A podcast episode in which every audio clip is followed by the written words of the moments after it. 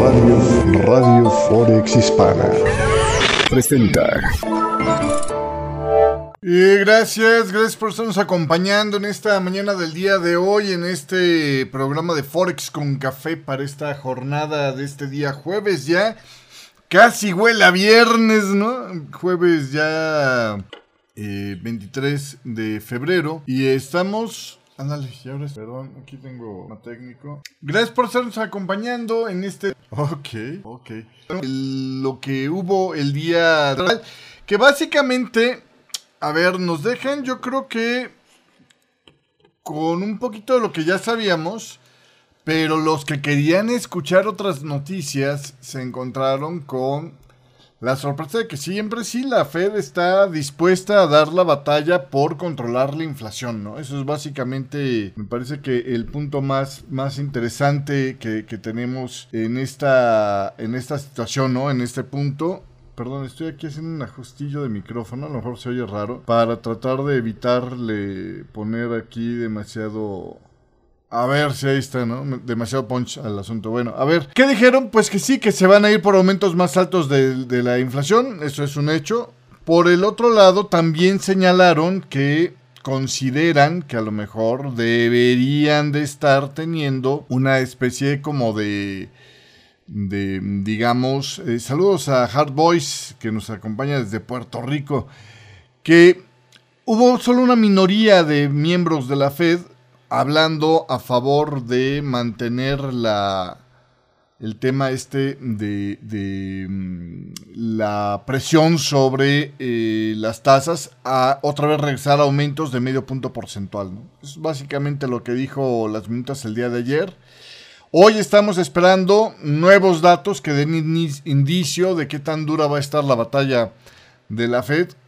Pero creo que ya está sentado el intento de ir a, buscar eh, a por máximos más altos. De hecho, si usted observa el gráfico del dólar index, que no sé por qué lo tengo cerrado a estas horas, lo mismo que tampoco sé por qué tengo esto hasta acá, ok. Este, verá usted que estamos pegaditos ahí a la zona de resistencias. De hecho, llevamos clavados en esa zona desde antes de la confirmación de los datos finales de inflación para la eurozona, que salieron sin cambios, por cierto, salieron básicamente en línea con lo que ya sabíamos. En el, nivel de la inflación general salió en un dato analizado del 8.6% en línea con lo que se había previsto. En el tema de eh, la inflación eh, mensual también cayó 0.2% en línea con lo que ya habíamos visto. Y la única diferencia, digamos, sería el tema de la en el tema de la de la inflación eh, subyacente anualizada salió ligeramente más alta del esperado 5.3% pero realmente no hizo por, por un cambio mayor ahí en ese tema me parece. Entonces es lo que estamos viendo en esta jornada del día de hoy. Realmente no hay mucha novedad sobre ese tema que está extraño. No hubo mucha novedad en ese tema y básicamente, hay un despapalle aquí. Ah, eh, en el tema le decía yo de, de, lo que viene por delante, pues vienen las peticiones de ayuda por desempleo. Eh, las solicitudes iniciales se han mantenido casi sin cambios en la última semana y siguen rondando los mínimos históricos. También hoy va a ser, y eso es otro de los temas interesantes, la radiografía de qué tanto se está debilitando el tema de la, del crecimiento económico con la presión que le está poniendo la Fed. Saludos a Santos, que nos acompaña el día de hoy. Eh, está eh, eh, la segunda estimación del cuarto trimestre del año pasado del Producto Interno Bruto. Acuérdense que es un indicador rezagado. Em, la economía había crecido a una tasa del 2.9% en el cuarto trimestre, lo que completaba un año de crecimiento, aunque más lento en comparación con el año anterior. Y también, por cierto, este, después más adelante vamos a tener la publicación en Japón de los datos de inflación analizados hasta enero. Los precios al consumidor allá en Japón aumentaron 4% en diciembre respecto al año anterior, el ritmo más rápido desde diciembre de 1981, aunque pues para Haruhiko Kuroda todavía pues le queda el argumento de decir, no, esto en cuanto se acabe el tema de la inflación de los energéticos se nos va a, caer, así que tenemos que seguir con la política monetaria ultra expansionista. No puede decir otra cosa porque finalmente ya es una decisión tomada el que le toque a el nuevo gobernador del Banco de Japón controlar este tema de la salida de las políticas en las que se metió Haruhiko Kuroda. La decisión del día de ayer de, o bueno, no la decisión, la información que se filtró el día de ayer de las minutas, es decir, el recuento de lo que se discutió en la reunión del primero de febrero, o que concluyó el primero de febrero, de la Reserva Federal, dejaron a las acciones ligeramente hacia la baja. De hecho, andan rebotando en esta mañana del día de hoy, si se fija aquí en este. Ok, quién sabe por qué. En este. Este. Ok, ¿dónde quedó? Mm, ¿Cuál es de todos? No, este es. Perdón, este, ¿cómo se llama? En el tema de lo que es la, la situación de, de, de, el eh, tema de las acciones, le digo, el día de hoy, los futuros del Dow Jones ganan 0.24%, el Standard Poor's 500 0.46% y el Nasdaq 84%. Es un mercado ya un poquito más relajado después de los datos. Saludos a Brandy Luisa, gracias por estarnos acompañando. Gusto en verte, tenía rato. Este, eh, básicamente, eh, las ganancias en Europa, el Eurostock 50 eh, está ganando medio punto porcentual. Si estamos recibiendo con cierta holgura ya después de haber reaccionado a la idea de que la Fed estaría eh, eh, presionando ahí un poquito eh, con el tema este de las, la espera de los datos del crecimiento económico de Estados Unidos. habrá que observar eso. también hoy se espera todavía comentarios. Ya habló Man, le estoy poniendo por ahí en el chat que ella opinaba sobre la situación pues que si no se hace lo suficiente con las tasas de interés por ahora, se corre el riesgo de tener lo peor de ambos mundos. Por un lado, una inflación que sea fuerte, que siga socavando a, la capacidad de gasto de los consumidores y por el otro lado, una menor actividad económica. Eh, algo más o menos parecido a lo que decía el día de ayer este... Mm, miembro de eh, eh, John Williams, ¿no? Que decía que era importante hacer algo por la inflación ahorita, si no te arriesgas a otra vez repetir el error de los años 70, donde tuvimos que pasar 15 años para controlar la inflación, ¿no? Y fueron, pues, eh, es una forma de hacer la tortura larguísima, ¿no? básicamente es el mismo argumento que dice Mann en esta mañana del día de hoy. Eh, no hay mucho más eh, eh, de novedades en este sentido. en general, entonces, el dólar está manteniendo la fortaleza frente a las. Le voy a mostrar aquí, a ver si ya está listo. La presión ¿no? sobre la zona de resistencias. Sin animarse a cortar todavía hacia el alza. Lo cual, pues, ahorita con este rechacito de máximos, pues empieza a, abrir la preocupación de los de más corto plazo de que se vaya a sentar una consolidación fuerte. Yo creo que la consolidación sí va a verla, pero en el rango más eh, eh, reciente hasta que venga la publicación de, de, los datos del Producto Interno Bruto. Es decir, estamos en un periodo de donde no se espera que vaya a haber muchas apuestas adicionales hasta que no veamos qué dice el dato de, del crecimiento económico de Estados Unidos y de las peticiones de ayuda por desempleo en segundo lugar, diríamos. Em, también por ahí, eh, en esta mañana del día de hoy, dentro del resumen que le había preparado de lo que pasó con las eh, eh, minutas del día de ayer, pues le digo, los puntos principales, solo unos pocos participantes estaban totalmente a favor de un aumento más grande de medio punto porcentual en la reunión pasada. Todos acordaron que se necesitaba hacer más, eso sí, aumentos de tasas, es decir, eventualmente la tasa la van a llevar más lejos de lo que originalmente estábamos pensando. Ya es muy seguro que vaya a quedar el ciclo de ajuste por arriba del 5%. ¿Qué tanto más dependerá de qué tanto se sigan viendo los datos demasiado duros? Ayer hablábamos un poquito de argumentos para ambos lados. Em, y, bueno, pues básicamente, prácticamente la mayoría de los participantes observaron que desacelerar el ritmo de los aumentos de la tasa en el momento actual permitiría gestionar más finamente el riesgo, ¿no? Eh, sin embargo, los minutos mostraron que los funcionarios de la Fed aún están en sintonía con la idea de que si hay un cambio, lo más probable es que vaya a ser para la necesidad de mantener la presión eh, en las tasas para frenar la inflación. Eh, las minutas decían que el mercado laboral se ha mantenido activo con empresas, al menos fuera del sector tecnológico, todavía ansiosas por retener a sus trabajadores, lo cual de alguna manera sería un factor que ayudaría a sostener a los ingresos. Dicen que están ansiosos de mantener a sus trabajadores, es decir, de no aumentar los despidos, inclusive si se les desacelerara un poco la demanda todavía. Eh, y esto podría mantener la presión sobre los ingresos, lo que a su vez mantiene la presión sobre el gasto del consumidor en Estados Unidos, lo cual mantiene la presión sobre la inflación. ¿Sí me explico? También varios participantes observaron que las condiciones financieras se han relajado en los últimos meses, lo que algunos dicen pues podría ser motivo de preocupación porque podría requerir que haya una política monetaria más estricta por delante. Básicamente lo que dicen las minutas el día de ayer.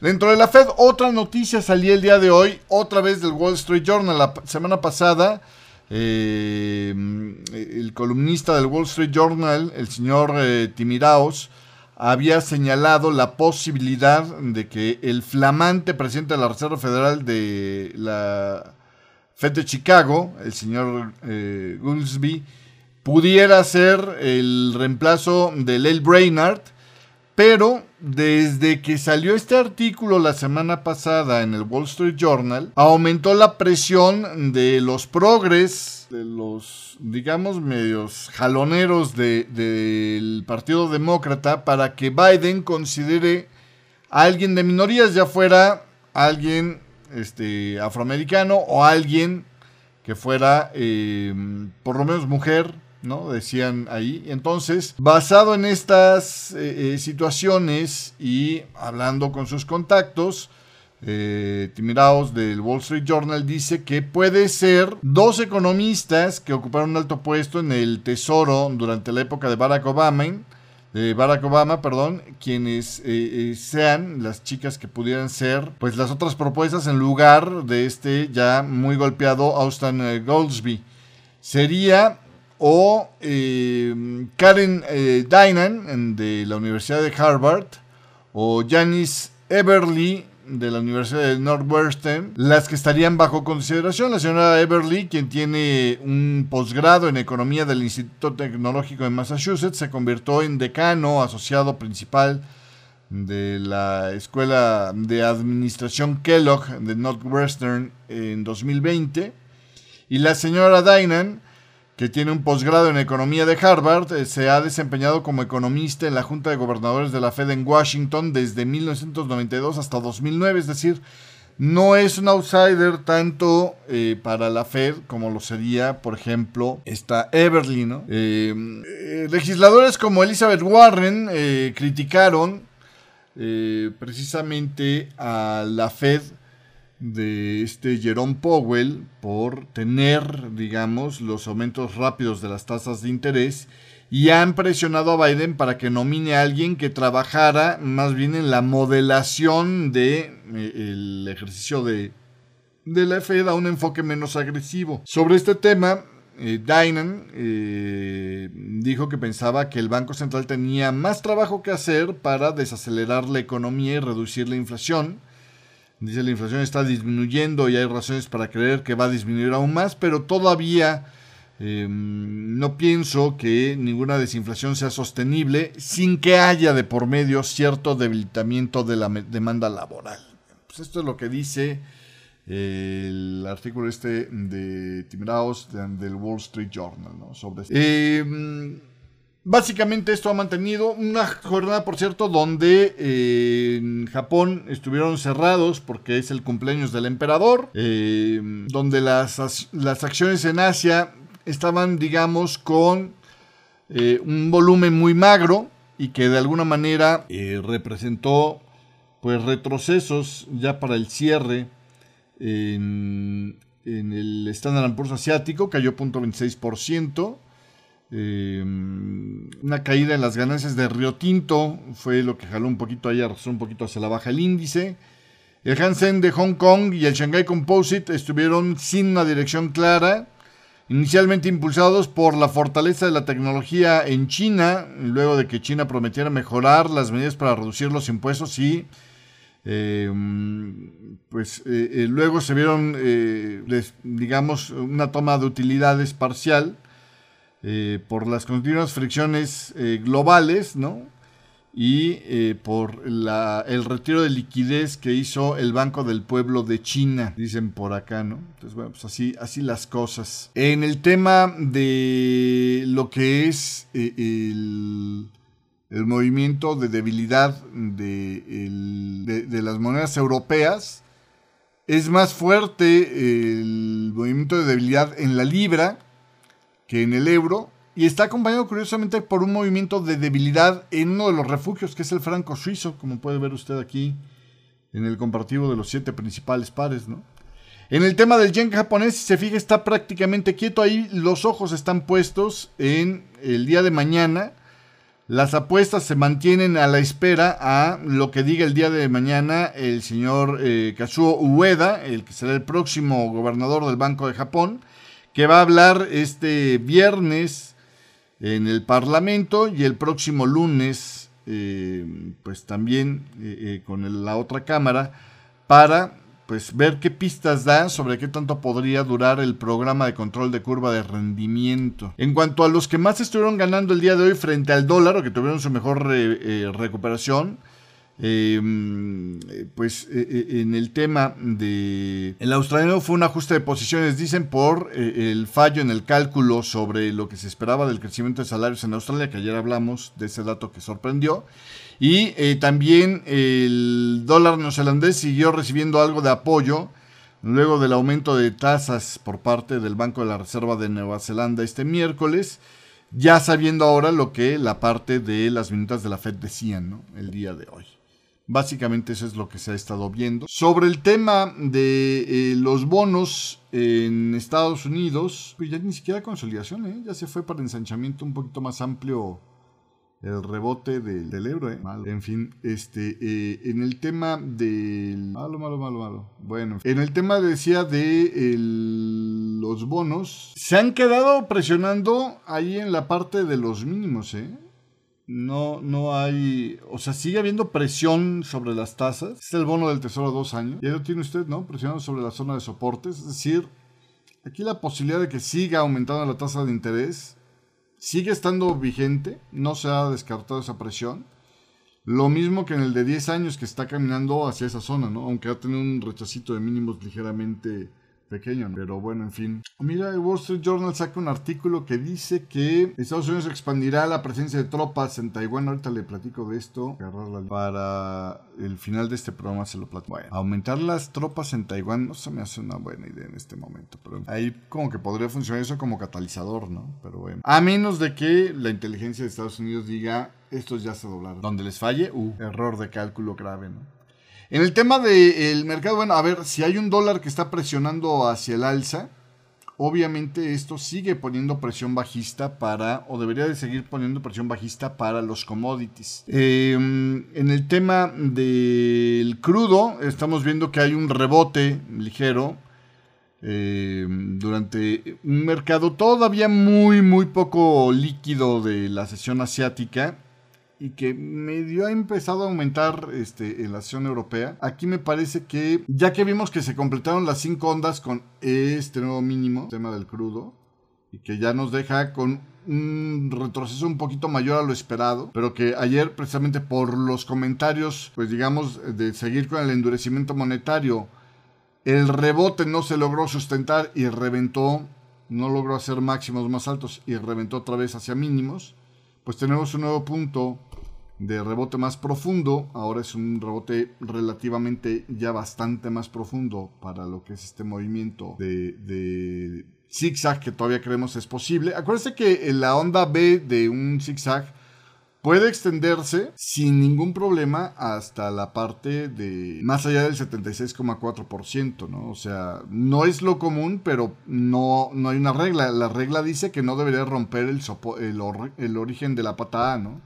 Entonces, todavía estamos en lo mismo. Y aquí me parece que lo prudente sería entonces, viendo que no ha acelerado el ritmo de la caída, si se fija usted, lo interesante es revisar cómo va esta patita para ver cuándo se puede meter las primeras posiciones largas de crudo. Y yo creo que mientras esta, esta patita no se rompa, todavía no es conveniente meter eh, posiciones eh, largas en el crudo. Entonces está como que hay en, espera de poder meter patitas, eh, que diga posiciones alcistas para el crudo. En el tema del oro, la verdad es que sigue presionando los mínimos, aquí reflejando mucho más el comportamiento del dólar. Igual aquí manejábamos esta patita que todavía no se ha, eh, eh, digamos, no se ha salido y por lo tanto la previsión del control alternativo de un zigzag más largo para Y empieza a ganar potencia. De hecho, casi podríamos decir, chance esto fue B. Digo aquí, fue B y estamos viendo la formación C. Yo me inclino más a pensar que fue por aquí la onda B, ¿vale? El tema del cobre realmente no ha habido grandes cambios, pero parece que la idea de la diagonal está un poquito más próspera porque ya empezamos a ver que ya hay un cambio de secuencia, ya hay por lo menos la intención clara de penetrar soportes, si no es que se penetró, si no es que ya se, se perforó ligeramente este soportito, lo cual nos llevaría a un pullback profundo sobre esta primera patita que sería la 1 de 5. En el tema del Bitcoin realmente no hay muchos cambios, no ha habido chance de salir de este rango todavía. Y ahí dentro de las noticias alrededor de las criptomonedas, me llama la atención un artículo de el, eh, este era del New York Times, si no mal recuerdo, donde decían que había un caso curioso con el tema de Sam el Banquero Frito. Sam el Banquero Frito, antes de formar eh, eh, FXT y todo este tipo de y todo este rollo que, que ocasiona el en el que está ahorita el criptomercado, que todavía esta semana decíamos eh, eh, Binance, que es, digamos, ahora el, rival más fuerte que queda, ¿no? Dentro de los que estaban ahí en esta, eh, en los criptocambios, pues a lo mejor había cometido un error táctico al tronar a FTX, su principal competidor. Bueno, resulta ser que Sam el banquero frito, o Sam Bankman Fried, tiene una peculiaridad curiosa, ¿no? Este hombre cuya imprudencia, decía el artículo del, del New York Times, pudo haber llevado a uno de los pues, fraudes financieros más grandes de la historia, porque usó dinero de sus clientes para apuntalar sus propias apuestas. Se hizo de muchos de sus contactos que luego se convirtieron en sus lugartenientes de esta firma, en un empleo que tuvo en una firma de Wall Street que realmente no, no es, este, ¿cómo se llama? Una compañía muy llamativa porque normalmente gestiona sus propios fondos. Es Jane Street, eh, que se había, eh, eh, pues, convertido en el trabajo ideal para Sam el banquero frito, no por su manejo del riesgo, que es buenísimo, dicen, sino porque tenía una visión de, mm, digamos, este eh, altruismo eh, que le había llamado la atención a Sam el banquero frito. Eh, Jane Street estuvo entre las empresas que han liderado la evolución de los mercados financieros a principios de este 2000, combinando modelos matemáticos programas algoritmos con avances en la computación para operar en, el fast trade, ¿no? En, los trades estos de, alta frecuencia. Y bueno, pues eh, básicamente es una de las firmas comerciales globales más dominantes eh, eh, en este ramo el día de hoy, con más de 2.000 empleados. Jenny Street se hizo de gente medio flower power porque construyó su propia tecnología y entonces lo que hacía es a menudo buscar contratar recién graduados que pudieran ser capacitados para utilizar los sistemas de la compañía. estábamos hablando de matemáticos o de informáticos, donde pues inclusive se les decía, no es importante que tengas conocimientos previos de finanzas o de economía, eso ya te lo enseñamos acá, ¿no? El enfoque de la empresa es muy metódico en el control del riesgo. Eh, casi casi de tipo militar, ¿no? El, cuidado de la empresa. Y esto pues parece que no fue de lo que más aprendió a usar Sam el banquero frito. Sí aprendió en cambio de Jane Street el uso del arbitraje, que de hecho lo aplicó masivamente en sus apuestas en Alameda Research. Eh, Sam el banquero frito se unió a Jane Street. Eh, recién egresado de la universidad en 2014 y no fue tanto lo que lo atrajo la gestión de riesgos, sino el interés de un movimiento filantrópico llamado altruismo efectivo, donde pues se sostiene que vale la pena aceptar un trabajo bien remunerado si lo tomas para tener dinero para donar parte de tus ingresos. Curioso, ¿no? La personalidad de este Samuel Banquero Frito es entre es, eh, eh, no se sabe si lobo con piel de oveja, oveja con piel de lobo, ¿no? Pero bueno. La señora Ellison, eh, que también fue pues su pareja sentimental, etcétera, etcétera, y fue el director de Alameda Research, también trabajaba allí en, en James Street. y bueno, pues ella estuvo trabajando en James Street a partir de 2016, luego de graduarse de Stanford. También ahí eh, Samuel Banquero Frito conoció a Brett Harrison y lo reclutó para dirigir operaciones en FTX en 2021. En una entrevista la semana pasada, Harrison dijo que ambos se habían eh, eh, pues amistado, digamos, por un compromiso con los derechos de los animales, ¿no? O sea, los dos eran partidarios de donar para este tipo de cosas. Samuel Banquero Frito, que trabajó en Jane Street solo por tres años, absorbió el estilo comercial, insisto, de esta empresa, aplicó los mismos principios de arbitraje que le dieron a ganar más de 8 mil millones durante la pandemia a Jane Street. Sin embargo, nada que ver con el tema del control metódico del riesgo, que pues seguramente será una elección que a muchos de los que estaban invirtiendo en FTX y se dieron cuenta que pues los bolsearon por error en estas apuestas, le hubiera gustado mucho que Samuel Banquero Frito sí aprendiera de este tema, ¿no? Pero bueno, en fin, así, así las cosas con el tema de las criptomonedas el día de hoy. En otra información le cuento, le cuento que eh, el Banco de Corea mantuvo su tipo de interés sin cambios en el 3.5%, pero señaló que las incertidumbres en torno a la decisión de política monetaria fueron altas en esta última reunión y consideró que inclusive podría ser adecuado mantener la política restrictiva durante un tiempo considerable. Eh, también afirmó que cinco de los miembros querían mantener abierta la posibilidad de que la tasa máxima de referencia quedara en el 3.75%, es decir, un movimiento más y se pausó el asunto, ¿no? Entonces, bueno, pues así las cosas. Por el lado de lo que afecta al apetito por el riesgo, también estuvo un poco en la sesión asiática jugando el tema de que varias escuelas de China suspendieron clases a principios de esta semana para detener la propagación no solo del COVID, sino también de otros patógenos que tienen que ver con eh, gripe, hasta el novovirus inclusive, ya que el país comienza a ver un regreso de otras enfermedades después de lo que fue pues eh, el relajamiento de la pandemia allá en China. Las nuevas oleadas son eh, paralelas a lo que se vio a nivel mundial después de que los países relajaran las reglas. Es más o menos lo mismo que ha pasado en otras partes del mundo. Luego de que ya relajas eh, eh, eh, los la aplicación de los tapabocas, lo de manténganse encerraditos en cuanto me aparezca un caso por ahí de, de COVID, etcétera, etcétera. O sea, que como sea, cada vez que aíslas y paralizas partes de la población, pues disminuye el contagio del coronavirus, pero también de otras enfermedades respiratorias. Por otro lado, también Hong Kong prolongará el uso obligatorio de los tapabocas en lugares públicos a pesar de haber planificado una serie de campañas para mostrar a los visitantes y residentes que la ciudad ya eh, había triunfado sobre el coronavirus. Bueno, pues ahí estaban. ¿Se acuerdan cuando más, eh, eh, la semana pasada, ¿no? me había yo medio cotorreado a um, un anuncio del Poliburó que decía que ya habían vencido el coronavirus en China. Pues ahí está, ¿no? En otros temas, en la geopolítica, resulta ser, le cambio la pantalla. Le cuento que eh, en este tema de la geopolítica, este, resulta ser que...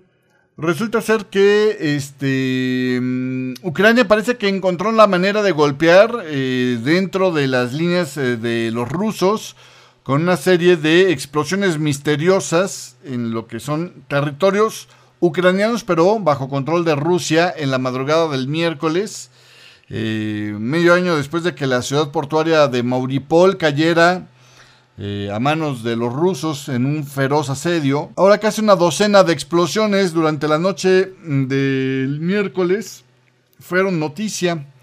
Las áreas ocupadas por Rusia también en otras regiones de Donetsk y Luhansk eh, y Kherson también fueron atacadas, dicen informes y videos. Los objetivos que se atacaron fueron pues menos raros que el cómo lograron alcanzarlos. Dicen que por lo menos 11 explosiones fueron reportadas este miércoles por eh, Mauripol. Uno de ellos destruyó un depósito de municiones ruso eh, en un distrito cercano al aeropuerto. No era la primera vez que se reportaban explosiones detrás de las líneas enemigas durante esta guerra, pero este miércoles aparecieron nuevas preguntas sobre cómo había sucedido esto. En el pasado, los ucranianos habían utilizado drones mm, lanzados por operadores especiales que se mantenían detrás de las líneas enemigas en una vasta red de partisanos leales a Kiev bajo eh, ocupación bueno, o sea, que están viviendo en las zonas bajo ocupación de Rusia. El Estado Mayor de Ucrania solo dijo que la Fuerza Aérea de Ucrania había lanzado ocho ataques contra bases temporales de las tropas rusas y dos ataques contra las posiciones de los sistemas de misiles antiaéreos de Rusia. Por el lado ruso, el administrador local designado por Rusia en Mauripol afirmó que todo estaba bien, no pasó nada, dice. Eh, en fin, también en Kharkiv dicen que media docena de explosiones resonaron en la ciudad poco antes de las 11 de la mañana, sin que quedara claro qué era lo que había generado estas explosiones. Se lanzó en el momento una alerta aérea que fue cancelada pocos minutos después. Bueno, pues eso es lo que se sabe. Por el otro lado, el ministro de Defensa de Rusia, ah, eh, bueno, el Ministerio de Defensa de Rusia, que por cierto ayer le pegaron los del grupo Wagner, ¿eh? Los acusaron de casi casi traición a la hora de estar, decían los del grupo Wagner, presionando para acaparar las municiones y los suministros de guerra. Bueno, este ministerio de Rusia acusó a Ucrania de planear una provocación armada eh, en un futuro cercano, atacando una ciudad, ¿se acuerda usted que quedó ahí como medio en la nada? que es Transnistria, este, eh, que está, digamos, como que quedó aislada, es como un bolsillo prorruso en la región de Moldavia. Eh, señaló que esta, no es la primera vez que se había hablado de una crisis ahí. Rusia antes había usado lugar, este lugar para recriminar que la ley que impide el movimiento ferroviario de Rusia en la Unión Europea estaba dejando aislada a su población y amenazó con tener que ir a liberarle y a la mera no quedó en nada esto. Bueno, pues ahora vuelve a sacar ese, esa tarjetita. Por el otro lado, el presidente de Estados Unidos, Biden, dijo que la suspensión del nuevo tratado START por parte de el Putin de Rusia es un grave error, es una irresponsabilidad y agregó que sin embargo él no lee en los comentarios del Putin de Rusia el que vaya a haber ningún cambio en la política nuclear de Rusia. Así que diciendo, eh, es cuestión de guerra, ¿no? O sea, obviamente no quieres que te vean las armas que tienes cuando estás en guerra en este momento. Pero bueno. Por el otro lado, donde sí hay algo de golpeteo es con el tema de China. Este James, eh, eh, James Sullivan decía que estaba... Jake Sullivan, perdón, estaba eh, eh, estaban calculando, ¿no? ¿Qué tan conveniente sería para ponerle un tapón en la boca a los chinos? Con eso de que eh, medio querían desmentir a Estados Unidos el que estuvieran sopesando dar apoyo letal a, Rusia en esta guerra contra Ucrania. Así que mencionan, a ver, mi chavo, no, no te me pongas el, el disfraz de ser el paladín de la justicia y querer la paz en Ucrania, pues le vas a dar armas a los rusos. Este, y para respaldar sus dichos dice que pues está sopesando la posibilidad de hacer pública la información de inteligencia que tienen que les dice esto, ¿no? En, base a lo cual le advirtieron o le, le leyeron la cartilla ya a China, ¿no? Bueno, habrá que ver eso. Por el otro lado también este, el señor Wallace, el ministro de Defensa del Reino Unido, dice que el Reino Unido está intensificando la producción de armas para de alguna manera ayudar a Ucrania a hacer retroceder las fuerzas rusas y que el tema de los eh, eh, tanques eh, que había prometido Ucrania podrían estar ya en la primavera ya en Ucrania, pues ojalá que sí, ¿no? Esto aumentaría la capacidad de, de, Ucrania de echar para atrás a las líneas rusas. Habrá que ver cómo queda ese tema. Pero bueno, básicamente esto es lo que se tiene. Otro de los temas preocupantes en el tema geopolítico es que el ejército de Israel este, eh, pues tuvo que responder al disparo de seis cohetes desde la franja de Gaza hacia el sur del país la madrugada del jueves. Sin embargo, no es que sean forzosamente malos los de Cisjordania. Los ataques con cohetes, eh, que todavía no han sido reivindicados de inmediato por grupos militantes palestinos, parecen haber sido provocados por un ataque que hizo Israel el miércoles por la mañana en Naplusa.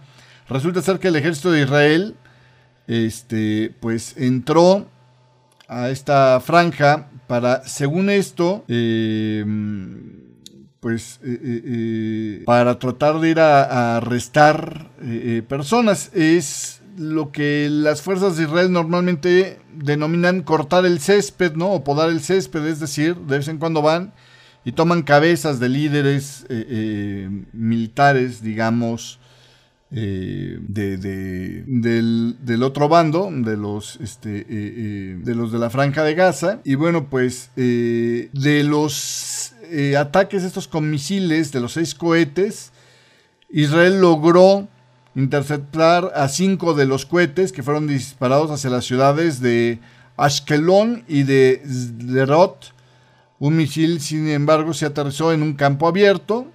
Luego, aviones israelíes atacaron varios objetivos en el norte y centro de Gaza, sin reportes de heridos en Israel o Gaza de este bombardeo. Entre los muertos en Nablus había tres hombres palestinos de 72, 66 y 61 años de edad y un niño de 16 años. Decenas de personas resultaron heridas. Fue una de las batallas más sangrientas en casi un año de enfrentamientos en Cisjordania y el este de Jerusalén y aumentó la probabilidad de un mayor derramamiento de sangre. De hecho, pues estas podas, lejos de ayudar, históricamente lo que se ha visto es que simplemente incrementan el encono entre las partes y el número de muertos. ¿eh? Pero bueno, en fin, así, así las cosas el día de hoy. Ya para terminar este programa, en otros titulares le cuento, el repunte posterior a la pandemia en el crecimiento mundial y la inflación del año pasado significa que la cantidad de deuda que fluye por la economía mundial experimentó su primer reducción anual en términos de dólares. Desde 2015 dice un estudio del Instituto de Internacionales publicado este miércoles que estima que el valor nominal de la deuda mundial se redujo en 4 billones de dólares lo que lo deja por debajo del umbral de los 300 billones de dólares, que se rebasó ligeramente en 2021. Sin embargo, con los costos de endeudamiento en aumento, particularmente para los mercados emergentes, la reducción de deuda pues no es una buena noticia para los mercados emergentes porque prácticamente en su totalidad fue impulsada por los países más ricos que como grupo vieron disminuir la deuda total en aproximadamente 6 billones a 200 billones de dólares. Entonces, en contraste, la cantidad de deuda eh, en el mundo en desarrollo o de los mercados emergentes aumentó un nuevo récord de 98 billones con Rusia, Singapur, India, México y Vietnam impulsando su crecimiento, eh, eh, teniendo los mayores aumentos individuales de su deuda la carga de la deuda pública externa de muchos países en desarrollo empeoró debido a las fuertes pérdidas en las monedas locales en 2022 frente al dólar, decía este eh, Instituto de Finanzas Internacionales, agregando que había llevado la demanda de los inversionistas internacionales de deuda de mercados emergentes a mínimos de varios años y sin señales de una recuperación inminente. ¿Cómo van las cosas? JP Morgan no está muy de acuerdo con estos cálculos. Él dice que eh, la deuda del sector público de los mercados desarrollados del primer mundo, como porcentaje del Producto Interno Bruto, aumentó al 122% desde el 73% que había justo antes de la crisis. Eh, y luego eh, eh, también se elevó al 122%, perdón, eh, se elevó más del 45% en nueve de estas economías principales. Lo que hace que el salto de casi el 50% sea más notable es que la deuda había aumentado solo 40% en los últimos 40 años. Es decir, pues vamos, en el tema cuantitativo está bien el análisis, en el tema cualitativo está peligroso lo que está pasando también en el mundo desarrollado.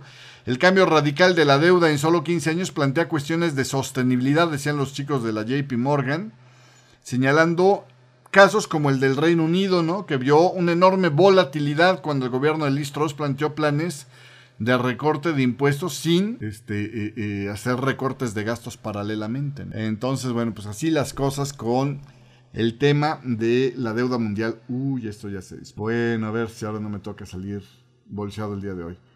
En otra información, oiga, este, em, los analistas se volvieron más optimistas sobre las divisas asiáticas después de que el dólar, ¿no? Y, la decisión de China de retirar. Bueno, a ver, perdón, otra vez vuelvo. Los inversiones volvieron a hacer apuestas bajistas en todas las monedas asiáticas poco después de que, pues, eh, eh, em, se dieran las señales de cifras económicas más sólidas para Estados Unidos y otros países este, desarrollados, sobre todo en Estados Unidos, ¿no?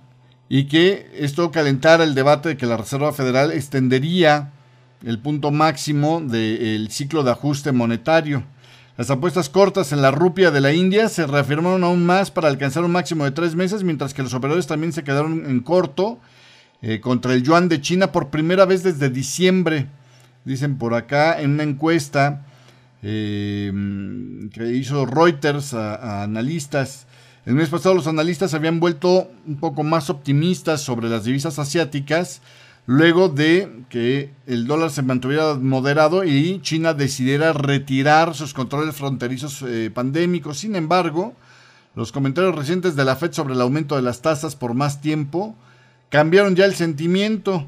Desde entonces, gran cantidad de eh, datos fuertes de Estados Unidos, incluyendo eh, la inflación que sigue estando estimadamente alta, han apuntalado las apuestas en corto para las divisas asiáticas. Bueno, pues así, así las cosas el día de hoy. Y ya para terminar, le cuento el tema. Le cuento el tema de. Espérenme, espérenme, espérenme, porque eso se empieza a poner. En el tema de... Qué feo ensanchamiento se hizo el día de hoy. Vamos a ver qué tanto recuperamos. Bueno, en el tema del Brexit, este... Eh, pues parece que esto no va a estar, este, ¿cómo se llama? Muy bien. Eh, hay desde que se negoció el Brexit, hay un tema que le ha costado la carrera política a dos primeros ministros, ¿no? A Theresa May y luego a este eh, Boris Johnson. El Brexit destruyó estas carreras. Por un tema en particular, es imposible sacar al Reino Unido de la Unión Europea sin convertir una frontera indeseada en real, que es la de la que divide el territorio de eh, Irlanda del Norte con el territorio de la República de Irlanda. Ahí con los acuerdos del Viernes Santo, pues de alguna manera se logró una paz cuando estaban dentro de la Unión Europea, ¿no? Cuando por eso mismo podrías decir, bueno, que no haya frontera entre nosotros. Pero ahora o conviertes a, la, a, Irlanda del Norte, esta provincia del Reino Unido, en un punto aislado del Reino Unido que siempre ha sido un tema ante los unionistas imposible de tragar, o simplemente tienes que poner una frontera entre la República de Irlanda e Irlanda del Norte. No hay otra solución. Entonces, por eso es que lo mejor que pudieron hacer, eh, por ejemplo, en el caso de Boris Johnson, es hacerse loco y darle patada adelante al asunto diciendo, bueno, luego hablamos de esto, ¿no? Pero en realidad no ha habido un acuerdo o una forma de solucionarlo con claridad. Siempre han quedado en cuanto se nos ocurra una idea, lo tocaremos, ¿no? Y esto, pues de alguna manera ha llevado a las tensiones que finalmente han tenido eh, sus consecuencias políticas para estos dos personajes. Se esperaba un nuevo acuerdo esta semana sobre el protocolo de Irlanda del Norte, que es a lo que se refiere esta parte de todo lo que tiene que ver la salida del Reino Unido de la Unión Europea. Y esto pues se mantenía hasta que las filtraciones de su, de su contenido provocaron ya una reacción violenta de los políticos de Irlanda del Norte y algunos de los mismos Tories de Sunak. La pregunta ahora es si Sunak seguirá adelante y firmará sobre este nuevo acuerdo del protocolo de Irlanda del Norte, a sabiendas que podría desestabilizar su liderazgo, y es un liderazgo que está bajo bastante asedio. ¿eh? Todos los predecesores de desde 2016 han tenido que lidiar con el Brexit y pues todos han visto un problema enorme, ¿no? A David Cameron y a Theresa May les costó su trabajo como primeros ministros. Sería una apuesta enorme para el destino de su cargo como primer ministro, el firmar este protocolo de Irlanda del Norte, decía eh, Anand Menon, profesor de política europea y asuntos exteriores del King College de Londres. Es una apuesta que ha hecho sin pensar en las probabilidades ni intentar pues, eh, eh, sumar bien a bien sus fuerzas.